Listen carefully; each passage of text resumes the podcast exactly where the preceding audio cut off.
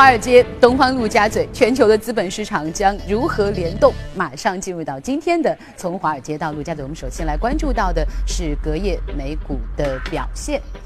隔夜美股的三大股指呢，都有不同程度的上涨，涨幅在百分之零点二八到零点三四之间。背后有哪些具体的值得关注的消息？马上我们连线到一财驻纽交所记者林健，林健你好。好的，主持人。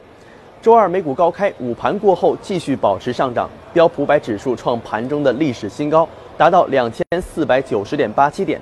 其中通讯与金融板块领涨，道指上涨了百分之零点二至两万两千一百点六八点，其中高盛公司领涨，而纳斯达克综合指数走势震荡，最终只上涨十点左右。美国东部时间周一傍晚，联合国安理会一致通过了一份由美国起草的决议。决定对朝鲜九月三日再次进行的核试验进行新的制裁，然而美股对此反应却较为平淡，市场并未出现恐慌情绪。另一方面，飓风艾玛从五级飓风降为后热带气旋，对佛罗里达等州的影响小于预期，这也是今天美股利好的因素之一。来看经济数据方面，美国劳工统计局今天上午十点发布了最新的职位空缺和劳工流动率调查数据。六月份至今新增六百二十万就业岗位，上涨百分之零点九，这是自两千年以来的新高。那么，虽然这个数据说明了美国即将迎来稳定的就业形势，但它也表示很多公司却找不到符合要求的劳工。再看个股方面，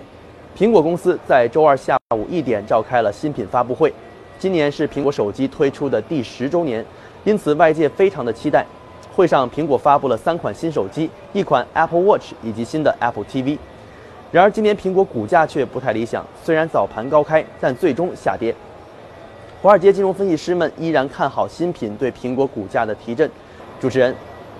好的，谢谢林健。那我们再来看看隔夜的欧洲三大股指的表现，涨跌互现。英国富时下跌百分之零点一四，法国 CAC 四零指数上涨百分之零点六二，德国 DAX 上涨百分之零点四。隔夜欧洲市场有哪些值得关注的消息、声音和观点？马上连线到我们一财驻伦敦的记者薛娇，薛娇你好。好的，主持人，随着全球市场恐慌情绪的消散，周二欧洲股市继续的高开高走，金融和基础资源类的股市上涨最为明显。截至收盘，欧洲斯托克六百指数上涨百分之零点五五，报三八一点五，盘中一度创八月份以来的新高。从板块来看，欧洲斯托克六百银行业指数盘中上涨约百分之一点六，其中德意志银行的股价大涨接近百分之四，保险指数也继续上涨约百分之零点九。由于早盘公布的英国八月份核心通胀数据同比增长至百分之二点九，高于预期，并且明显超过了英国央行百分之二的通胀目标，增加了市场对于英国央行。近日加期的预期，数据公布后，英镑出现了快速的上涨，对美元涨幅接近百分之一，创一年的新高。英镑对欧元、人民币的涨幅也在百分之零点九左右。英镑的上涨令股市承压，富时一百指数盘中下跌约百分之零点二五，成为主要股指中唯一开盘后持续走低的指数。对于英国退欧进程至关重要的退欧法案，在经过了英国议会十三个小时的辩论后，最终以三百二十六票比二百九十票通过。英国首相特蕾莎梅在声明中表示，法案的通过代表英国政府可以以更坚实的基础继续接下来的退欧谈判。主持人，好的，谢谢薛娇。万众瞩目的苹果新品发布会，iPhone 发布了十周年，可以说全球的果粉们都被吊足了胃口，翘首以盼。但是呢，市场似乎并不是十分的买单。在新品发布之后呢，苹果股价的跌幅一度扩大至百分之一点六，而市场的评价是产品符合预期，但未留下深刻的印象。今天的全球关注，和你一起来关注苹果。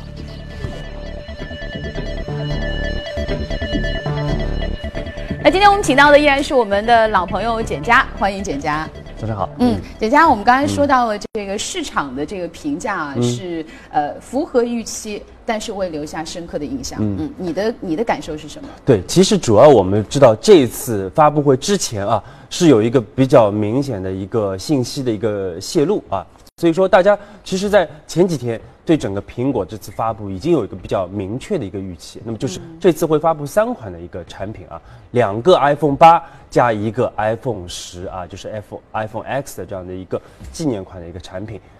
那么总体来说，我们看到从配置上来说，基本上和我们之前在节目中的一个判断是一致的啊。像这个无线充电啊，包括 OLED 啊，包括 3D 感应的这样的一些设备，我们看到都是一一的呈现在整个的一个苹果的最新的一个发布会上啊。没错，其实刚刚简佳也说到，因为可能之前有一些网络的这个泄露，大家对于这次发布的一些产品也有或多或少的感知。我们也给大家简单的梳理了一下啊。呃，我们看到说这个北京呃时间的今天凌晨，我们刚刚结束的苹果发布会推出的支持和 LTE 网络的 Apple Watch 和 4K 高清画质的苹果电视，压轴亮相的三款 iPhone 主要特色功能呢和此前所泄密的一致，而被誉为是史上最先进的 iPhone 的 iPhone X。起售价是九百九十九美元，今年的十一月份会出货。iPhone X 的发货时间公布之后呢，苹果的股价是进一步的下行，日内的跌幅一度超过百分之一点六。而在发布会开始之后，苹果的股价曾经抹平过这个日内的跌幅转涨，一度涨幅超过百分之一。虽然说主要的功能和卖点最近都被曝光了，但是这次发布会还是有一些亮点，比如说苹果所推出的自己的图形处理器，而且高配版的 iPhone 八。强化了 AR 的应用功能。另外呢，iPhone X 植入了人工的智能芯片，提升面部的识别能力。These are a new generation of iPhone, and they improve on everything we love about iPhone. The design is all new. It has glass in both the front and the back. The aluminum band beautifully matches the finish of each iPhone 8. It comes in silver, space gray, and a beautiful new gold finish.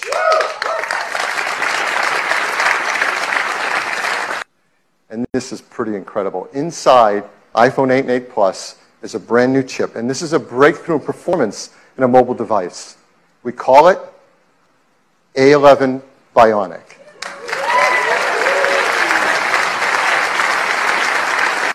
And they have our first ever Apple de- Design Graphics Processing Unit, or GPU. This is a three core design. It's 30% faster than the graphics in the previous A10. This is an incredible area for us to advance in, and our teams have worked together, hardware and software, to make iPhone now the first camera, the first iPhone really created for augmented reality, and the first smartphone designed for it as well. 此外呢，苹果此番所推出的被誉为是史上最先进 iPhone 的 iPhone X 将于十月底开始预售。Here is iPhone 10. Now, unlocking it is as easy as looking at it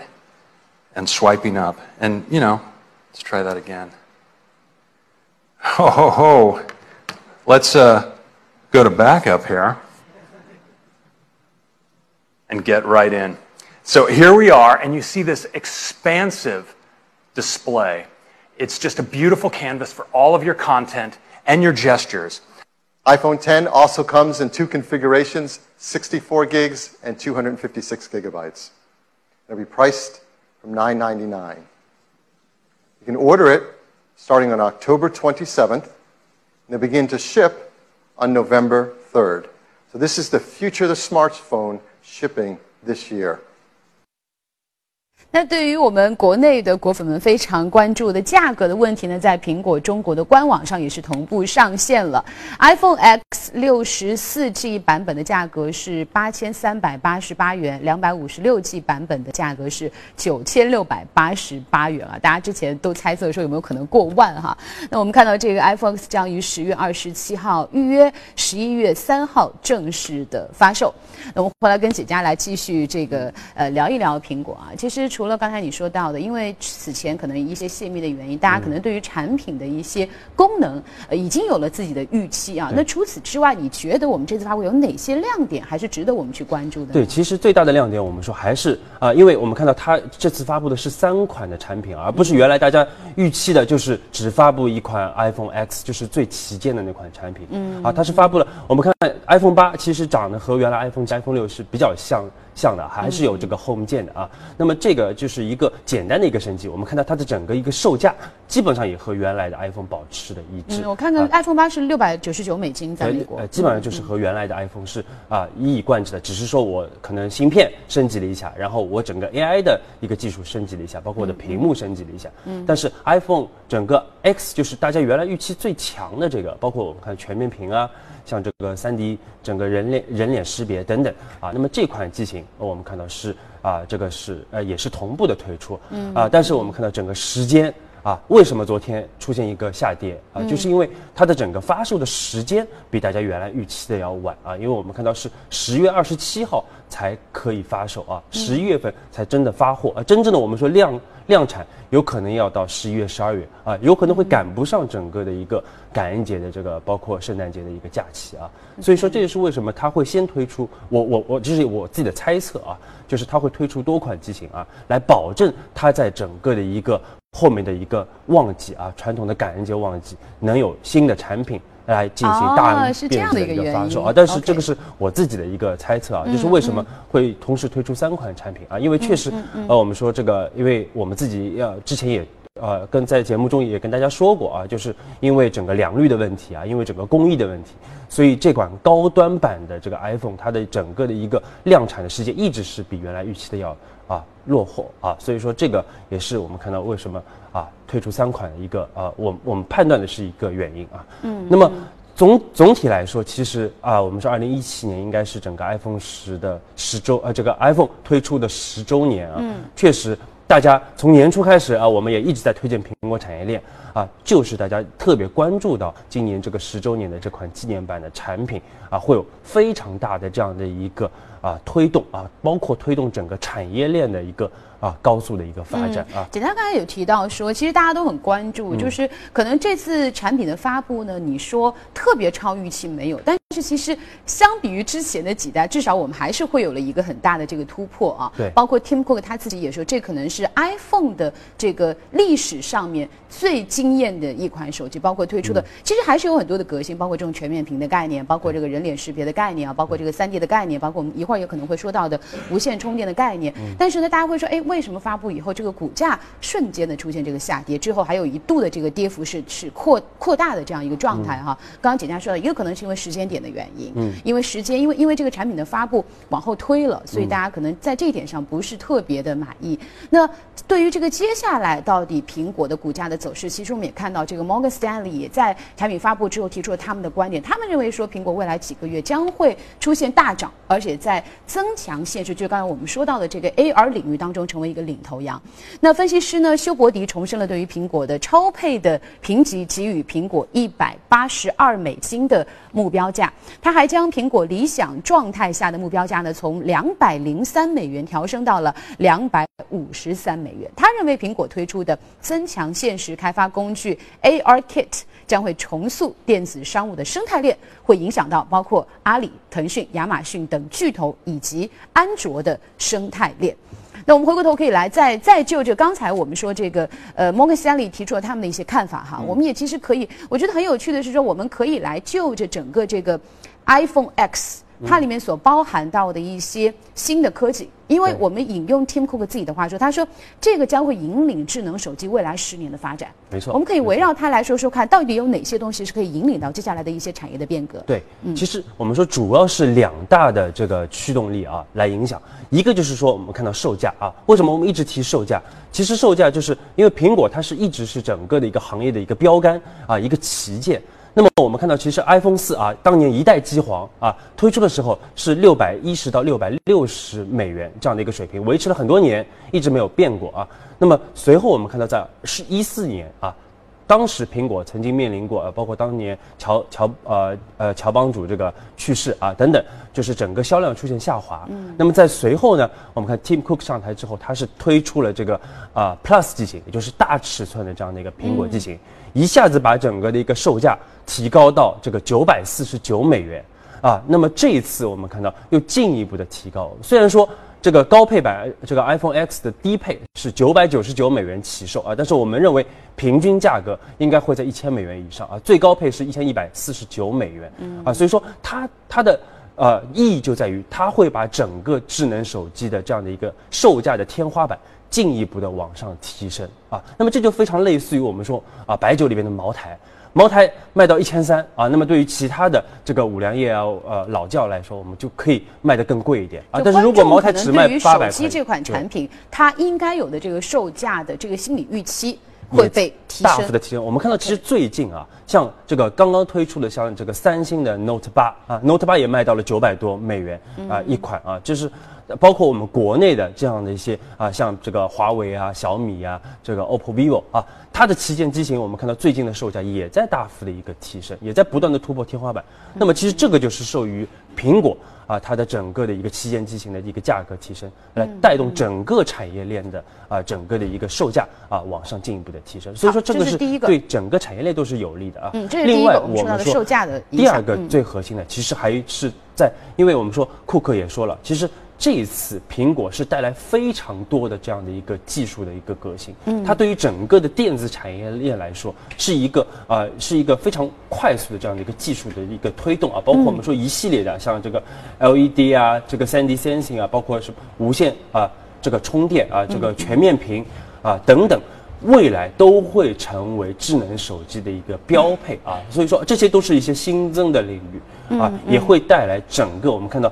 对于整个产业链来说啊，也会是一个非常强的一个推动。包括特别是我们说，因为现在电子产业链主要集中就是在国内啊，包括很多 A 股的上市公司啊，台湾的上市公司啊，都是会明显受益于这轮产业的这样的一个革命啊。特别我们说到。三 D Sensing 虽然昨天大家没有特别明显的感受到整个的一个 AR 技术的一个体现啊，包括三 D Sensing 的整个的一个技术的这样的一个对未来的这样的一个颠覆式的一个创新啊。其实说到这儿，我挺想请教一下的，因为我是女孩儿啊，这个女孩儿可能对于这个技术呢不是特别的擅长，因为我觉得这次大家提到特别多，一个就是所谓的这个三 D Sensing 啊，还有一个就是 AR 的这个增强现实的应用，这个能不能？简单的给我举一下例子，就是这个三 D sensing 这样一个技术，会在我们使用的时候会有一些什么样的感受呢？包括这个 AR。这个其实我们说，因为现在很多的开发者已经在基于这个呃 AR IAR 那个 kit 来进行一些应用的开发啊，包括我们说最简单的就是可在这个游戏领域，我们说应该会有非常多的 AR 的这样的应用，包括去年的 Pokemon Go 啊。这个也是，就它对游戏行业也会有很大的这个推动，会有会有很大的一个推动啊，就是增强现实这块啊，我们虚拟和现实进行结合。另外，我们说很简单的，就是刚才说到，像对于阿里巴巴，对于网店啊，也会有非常大的电商，电商有非常大的推动啊，因为你比如说你在家里。你可以虚拟一下，比如说我这个沙发，我放的这个位置会有一个什么效果？你在手机里面可以直观的感受到啊，包括我穿的衣服，对吧？我可以直接的啊，可以虚拟一下我整个呃最新的这样的一个啊效果怎么样？对我的这个呃对匹配度啊，我觉得这个对女生来说。也是具有非常强吸引力的啊！这个我们说对于整个的电商来说，嗯，可能会是一个颠覆式的一个创新啊！这是我们目前能想到的。但是我们知道，因为这次是一个这个我们说的整个的一个三 D sensing，应该是人机交互的第三次的革命啊！嗯，所以说它未来能演变成什么样子啊？未来会有多少？新的这样的一个创新的领域哦，我们说还是要等待各个开发者啊，各位大神啊，来给我们做一个最新的这样的一个诠释。所以我们一直都说，这个你想得到的不可怕，你想不到的革新才真正的可怕哈。我们说我们这个节目的板块叫从华尔街到陆家嘴，其实我们说这个苹果像这样一个应该说是引领全球的这种呃手机领域或者说智能这个硬件领域当中的这样一些全新的新品的发布，也是会对国内的这个行业产生很大的这个带动和影响的效果。所以其实我们的记者。也梳理了一下最近这个国内的这个智能手机的呃这个行业的一个现状啊，其实就在苹果 iPhone 八举行发布的前几天呢，我们中国信通院就发布了一个最新的国内市场手机出货量的一个数据。我们看这个数据显示的八月份智能手机的出货量是三千六百八十五万部，占到同期的国内整体手机出货量的百分之八十九点四。也就是说，我们国产手机的销量其实已经占到了整个市场的近九成的份额。那么目前。到底我们国产智能手机的整体发展情况如何呢？我们来看看我们记者所发回的报道。今年是金立进入手机制造领域的第十五年，公司投资二十三亿元的工业园内，已经能够实现每年一亿台手机的产量。公司负责人告诉记者，刚刚过去的暑期，公司的产品在黑龙江、河北等地方已经进入了市场前三的位置。和金立一样，华为、OPPO、小米等众多国产智能手机在最近一两年市场表现相当出色。原先在我们这边的一个占比在百分之二十到三十左右，但今年 OPPO 跟 vivo 已经达到三十以上。那再加上华为一个国际的占比，现在我们整个目前的国机，在整个通讯品类里面大概占比到百分之五十以上。不仅是市场在不断扩容，国产智能手机的单价也在不断上升。原先国产手机应该都在两千元左右，那么呃，通过今年的呃一个发展以后呢，国际也在逐步逐步从三千往四千在在在在靠。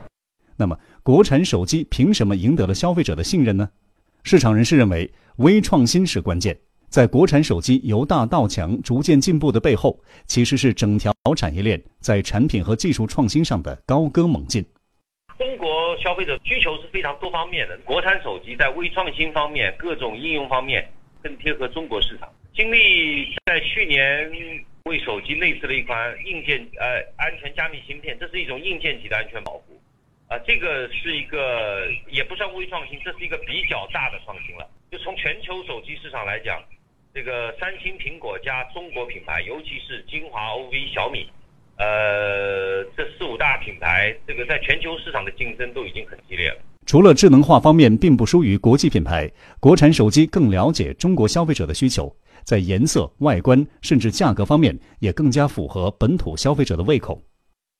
那么，首先从外观来说呢，那么比如说我们都知道这种比较粉嫩的这个马卡龙色，外资品牌啊，可能没有出这样的一些粉嫩的颜色，选择少一些。那么第二个呢？整个在这个迎合一些事件营销上，比如说我们有一些捆绑的这个活动的这个综合营销，对这国内的粉丝有很大的一个吸引力的。那么第三个呢，可能我们比较关心整个市场上对这个价格。当然，我们并不是说以这个低价的政策来赢得市场，但是价格上，我呃，我们综合对比啊，应该是有百分之二十到三十之间的一个空间，对一些这个年轻的人群还是有一定的压力的。工信部发布的二零一六年我国电子信息制造业数据显示，去年我国智能手机产量为十五亿部，占整体手机产量的百分之七十四点七，同比增长百分之九点九。我国已经是名副其实的全球智能手机第一生产大国和最大的手机市场。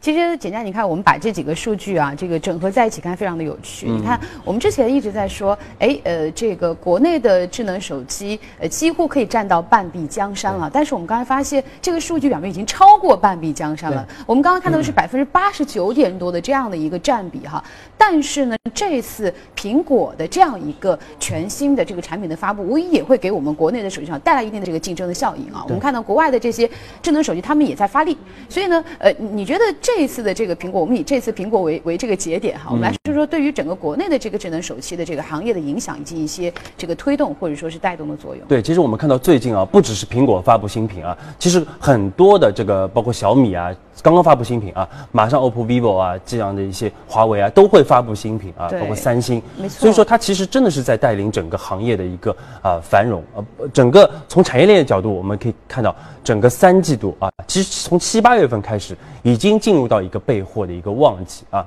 那么随后我们看到整个 iPhone 八会进行一个旺销，因为九月份就可以开始开售了啊，这个九月十五号开售，九月二十三号大家就可以拿到货了啊。那么 iPhone 八先可以进行开售，然后到四季度的话。iPhone X 啊，又可以进行一个火爆的一个销售，所以说我们说这一次的整个的一个旺季啊，包括刚刚摩根斯丹利其实也讲到，我也非常认同啊，就是整个的一个后面整个三个季度有可能还是会持续的一个畅旺，甚至是是说到明年一季度传统的淡季。有可能会出现一个淡季不淡的一个现象啊，所以说这一次苹果确实带动了啊整个产业链的一个爆发式的一个增长啊，从最旺的三季度一直到明年的一季度，可能都是整个行业的一个非常火爆的这样的一个时间点。那么对于国内的相关的这样的一个产业链，特别是明显受益于整个的这次技术革新的啊，包括比苹果这个占比比较高的这样的一些公司，大家一定要重点关注啊。其实苹果也是整个包括整个产业链。也是我们今年节目中提的非常多的这样的一个板块啊，所以说之前已经有非常明显的涨幅，短期有可能因为这次发布会之后，短期大家会有一个获利了结的一个动作啊，但是我们说未来的至少一两个季度来说，我们说还是可以持续的来看好整个板块的一个表现。嗯，你觉得会对我们国内的这个国内的这些智能手机的销量产生影响吗？呃，我们说这应该是个对整体行业的一个推动啊，因为像大家都会用这个全面屏啊，大家都会用 3D sensing，包括无线充电。都会普及啊，那么这些其实对于整个的一个产业来说，我们说都会有一个推动啊。所以这是一个扩大蛋糕的动作，并不是一个零和的博弈。对，OK。所以我们刚刚简家说到，其实呃这段时间我们大家的眼球很忙，钱包也很忙啊。这个小米刚发布完，苹果发布，接下来又是 OPPO 啊。呃，这个所以呢，呃我们说其实每一个产品出来，大家都会有一些想购买的冲动，但是我们不妨等一等看啊，把这个各个品牌都看完了，我们综合的来比比价。比比性能，比比自己喜欢什么，我们再做出自己的选择。好的，那我们稍事休息下，进段广告之后呢，和您一起来关注欧美各主要公司的最新表现。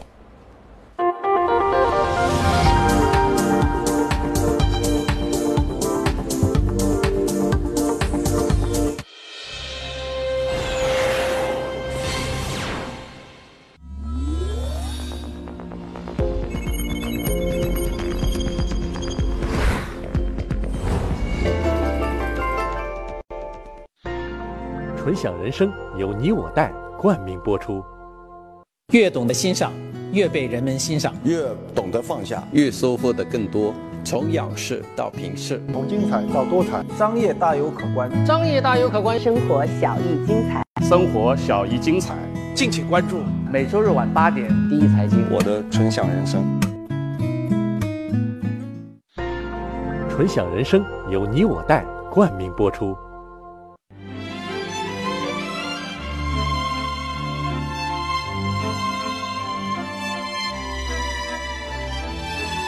跨越三个世纪的经典，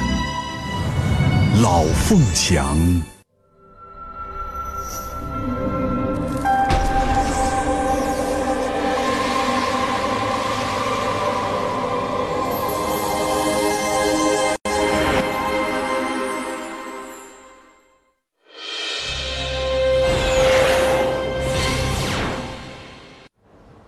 这里正在直播的财经早班车，来看一下公司方面的消息。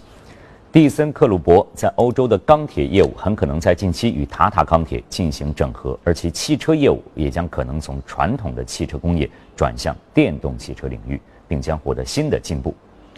蒂森克鲁伯欧洲钢铁公司的汽车销售主管奥斯伯格表示，未来钢铁工业的潜在价值值得期待，期待这次向电动汽车领域的业务转变能够成为一次成功的。案例。通用汽车去年收购了旧金山的自动驾驶研发企业巡航自动化公司，如今呢，两家公司的合作取得成果，一款自动驾驶汽车在通用汽车位于密歇根州的 Orion 工厂生产，车辆呢植入了自动驾驶所需的传感器、计算设备和冗余系统，能够支持无需人类司机的自动驾驶。据了解，这个车型第一批产量数量是在五十辆。另外呢，全球最大的汽车零部件供应商德国博世集团周二表示，预计最早到二零一九年，其驾驶辅助系统的年销售额将会达到二十亿欧元，较目前增长一倍，远超百分之二十五的市场增长率。公司表示，预计今年其汽车零部件业务的总销售额增长百分之七，达到四百七十亿欧元。除汽车零部件以外，博世还生产家电和工业产品。公司表示，在中国带动下，全球汽车业向电动汽车转型趋势将帮助推动其销售额的增长。博世目前在中国的汽车零部件市场已经拥有了领先的地位。美国国家运输安全委员会周二宣布，特斯拉自动驾驶系统的 Autopilot 操作限制缺陷是去年五月一起交通致人死亡事故的主要原因。呃，该机构称呢，这个系统允许司机在不驾驶汽车或者不关注路况的情况下长时间的行驶，这与特斯拉给客户的警告不符。客户应该被提醒不要过于依赖自驾系统或者精力不集中。另外呢，系统对路况的识别能力也是有所不足的。瑞士制药巨头诺华旗下山德士研发的生物仿制药已经开始接受美国 FDA 的审查。这款生物仿制药主要用于治疗血液肿瘤和免疫性疾病，已在欧洲通过审查。受此消息提振，诺华上涨百分之零点五，创出了近一个月以来的新高。好，公司方面的消息就这些，以下呢进入今天的美股放大镜。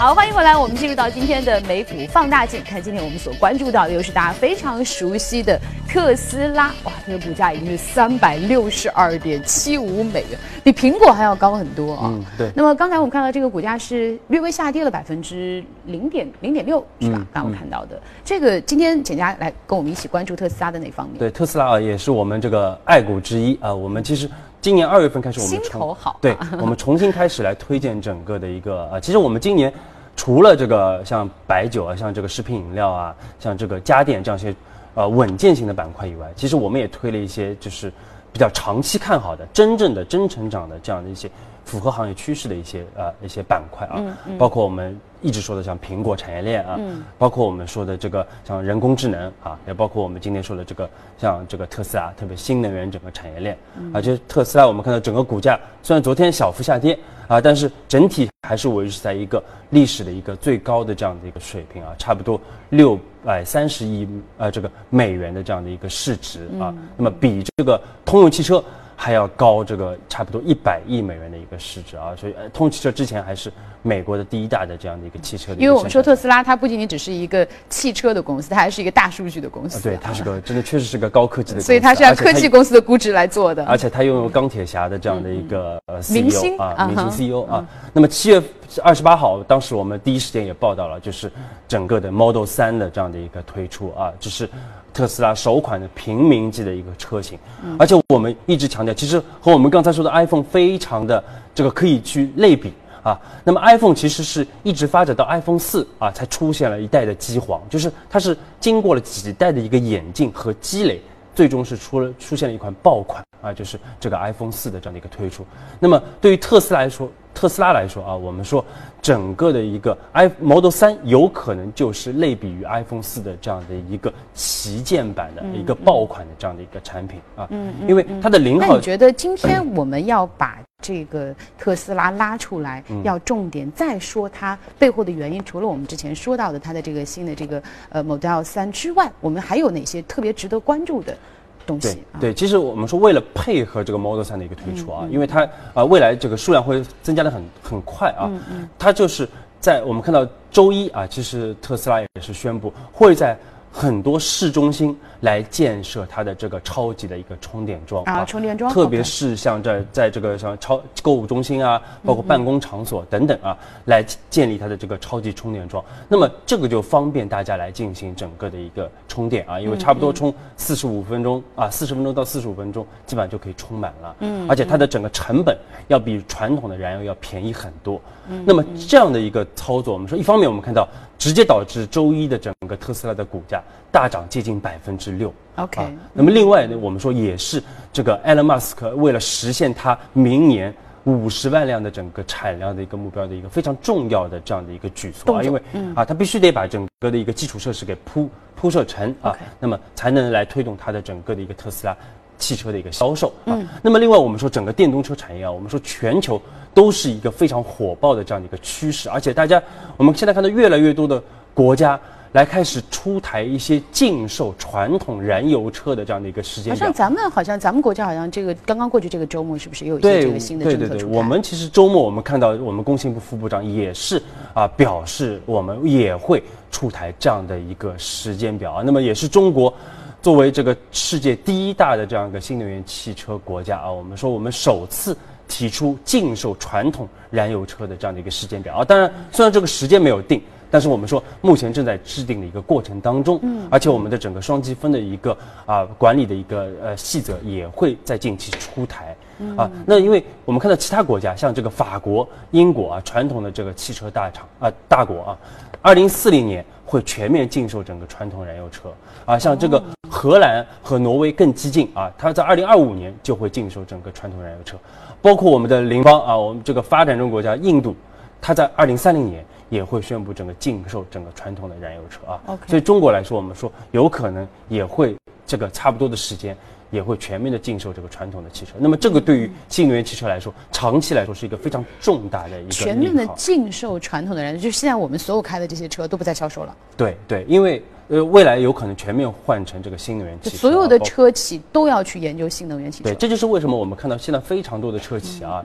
包括像这个 Volvo 啊，他他说到二零啊一九年基本上所有的车都是要电气化的。哇，那我觉得这些车企除了要研究新技术之外，还要去产能啊，去库存啊。对，包括我们国家，其实 我们到二零二零年，整个的每年的。新能源汽车的整个的一个产量要达到二两百万辆啊，这是我们当时定的一个目标。嗯，目前我们看，今年从目前的数据来看，今年实现七十万辆的一个产量的目标，应该来说是没有特别大的问题啊。嗯，其实从前八个月的整个的一个新能源汽车的一个销售的数据来看，还是非常表现非常的好。那么下半年，包括未来，我们看到还会持续不断的有这样的一些政策来进一步推动整个产业的发展啊。一方面来。提升整个新能源汽车的一个比重，另外限制整个传统燃油车的这样的一个比重啊，所以说这个对于整个行业来说会构成一个长期的利好。这就是为什么我们一直在推荐整个啊新能源汽车板块，无论是国内和国外，我们看到